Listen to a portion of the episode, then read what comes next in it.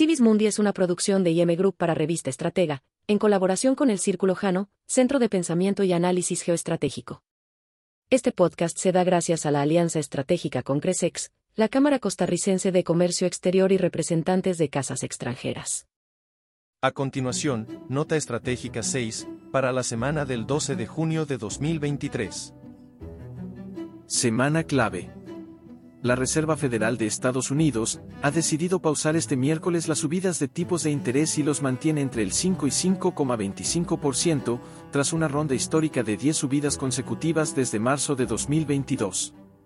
Estas decisiones marcarán la tendencia para el resto de los bancos centrales en cuanto a las siguientes acciones a tomar, como, por ejemplo, el Banco Central Europeo, BCE.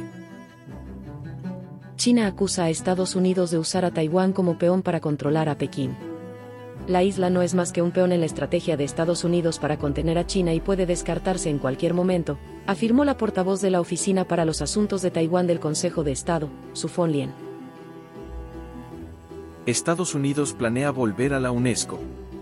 Esto tras la preocupación de que China esté llenando el vacío dejado por Estados Unidos en la formulación de políticas de la UNESCO, en particular en el establecimiento de estándares para la inteligencia artificial y la educación tecnológica en todo el mundo.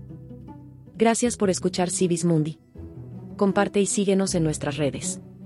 Esto fue una producción de IM Group para Revista Estratega en colaboración del Círculo Jano de Pensamiento y Análisis Geoestratégico.